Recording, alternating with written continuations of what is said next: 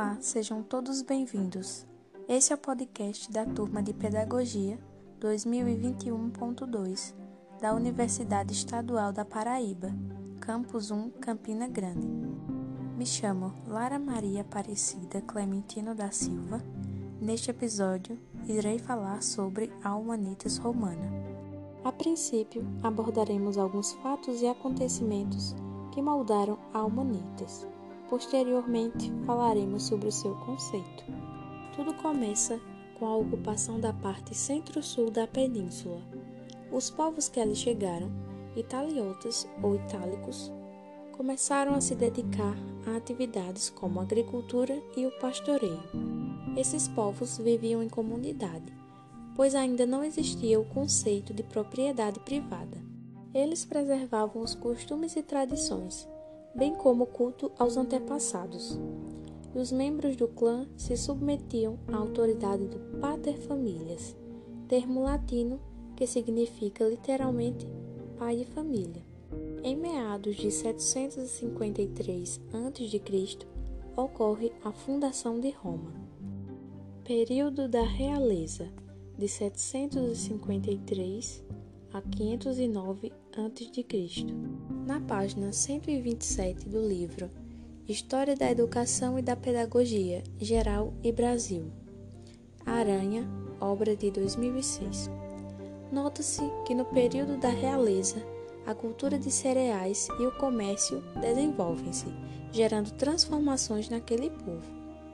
Roma ganha o status de cidade e surge o conceito de propriedade privada gerando também a divisão de classes.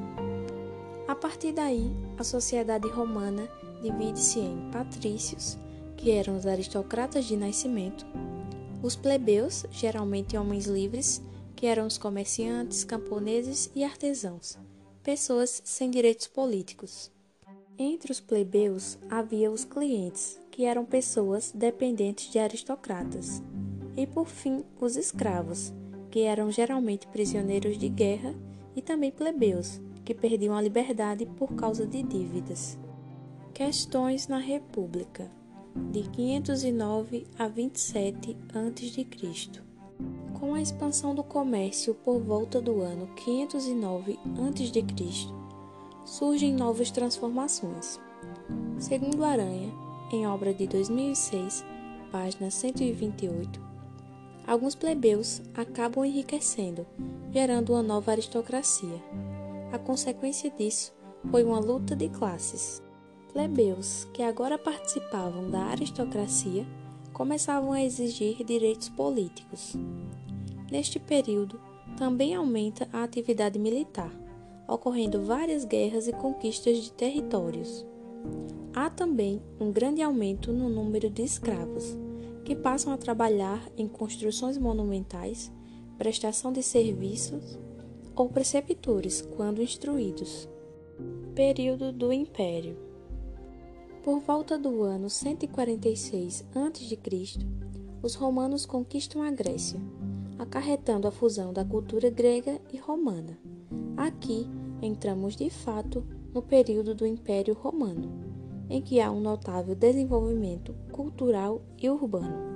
Nas páginas 129 a 131 do livro História da Educação e da Pedagogia Geral e Brasil, Aranha, obra de 2006, notamos que neste período o escravismo continuou fazendo parte da base econômica.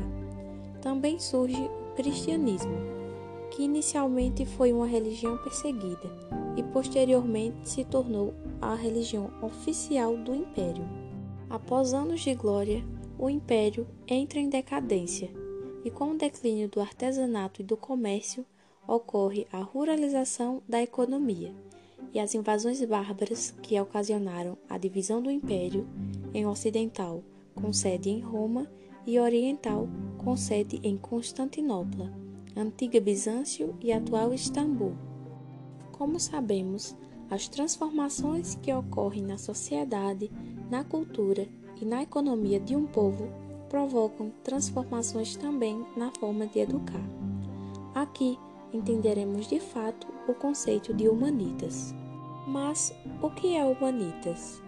A respeito disso, Aranha, em obra de 2006, página 132, diz: abre aspas. A cultura universalizada pode ser expressa na palavra humanitas, no sentido literal de humanidade e mais propriamente de educação, cultura do espírito, algo equivalente à paideia grega. Distingue-se desta, no entanto, por se tratar de uma cultura predominantemente humanística e, sobretudo, cosmopolita e universal, buscando aquilo que caracteriza o ser humano em todos os tempos e lugares. Fecha aspas. Ou seja, a Humanitas é adaptável a várias culturas, comum a todos os países.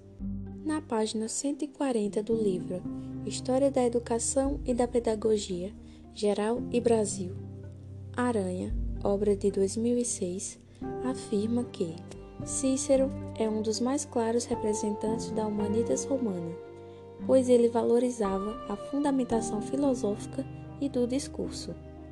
Já segundo Cambe, em obra de 1999, página 109, devemos a Cícero o conceito de humanitas.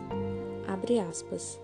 A ele, de fato, devemos a versão latina da noção de paideia na de humanitas que sublinha ulteriormente sua universalidade e seu caráter retórico-literário, permanecendo durante séculos no centro da reflexão educativa e da organização escolar no Ocidente. Fecha aspas. Ele também menciona a concepção educativa de Cícero. Para ele, o verdadeiro orador demanda cultura completa, aquele que reúne em si capacidade de palavra e capacidade de participar da vida social e política como protagonista. É o homem universalizado pelo culto da humanitas. Os romanos tinham a humanitas como modelo educacional. Eles se referiam a ela como modelo ideal de educação. A educação na antiguidade romana era dividida em três fases. A primeira era a heróico-patrícia, na página 133 do livro História da Educação e da Pedagogia Geral e Brasil, Aranha, obra de 2006, notamos que essa era a educação voltada para os patrícios, que eram os aristocratas, donos de terras ou guerreiros. O objetivo desse meio de ensino era perpetuar os valores da nobreza de sangue e cultuar os ancestrais. Eles utilizavam o método da imitação em práticas cotidianas. Acontecia assim: até os sete anos de idade, as crianças permaneciam sob o cuidado da mãe ou da matrona. Após essa idade, as meninas permaneciam no lar para aprender as tarefas domésticas. Os meninos eram introduzidos na vida social. Eles acompanhavam o pai em eventos políticos e culturais e também tinham a oportunidade de aprender a ler, contar, praticar esportes e desenvolver habilidades para manejar armas. Aos 16 anos, eles eram encaminhados para a função militar ou política. A segunda fase era a educação cosmopolita. Nas páginas 134 e 135 do livro História da Educação e da Pedagogia, Geral e Brasil, Aranha, obra de 2006. Entende-se que nesta fase, com a expansão do comércio, o enriquecimento de plebeus e conquistas territoriais, houve uma grande demanda por instruções. Daí ocorreu a necessidade do surgimento das escolas, nas quais eram escolas elementares particulares, onde crianças de 7 a 12 anos aprendiam a ler, escrever e contar, escola dos gramáticos, onde indivíduos de 12 a 16 anos aprendiam a arte de bem escrever e bem falar, escola do retor de nível superior, onde ensinavam política, filosofia, direito e as disciplinas reais, geografia, aritmética, geometria e astronomia. E uma escola voltada para as artes marciais que preparava guerreiros. Chegamos na terceira fase, que foi a educação no Império nas páginas 136 e 137 do livro História da Educação e da Pedagogia, Geral e Brasil, Aranha, obra de 2006, notamos que neste contexto é onde ocorre a intervenção do Estado nos assuntos educacionais. Acontece então a criação de muitas escolas. Os professores passaram a ser mais valorizados, ou seja, ocorreu uma profissionalização docente. Inúmeras bibliotecas foram criadas e os romanos se apropriaram de manuscritos encontrados nas regiões conquistadas. Para aqueles que almejavam cargos altos, era exigida a continuidade dos estudos.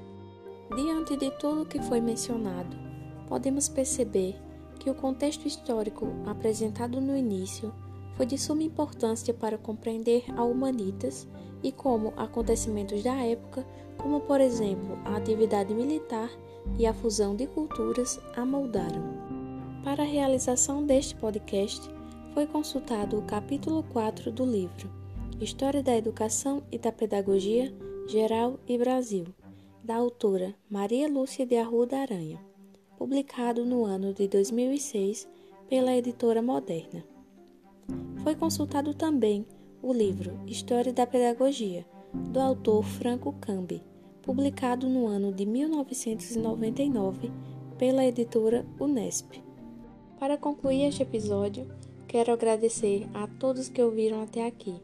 Espero que tenham gostado deste podcast. Incentivo vocês a ouvirem também os episódios de podcasts das minhas colegas de turma. Agradeço mais uma vez por escutarem até aqui. Até breve.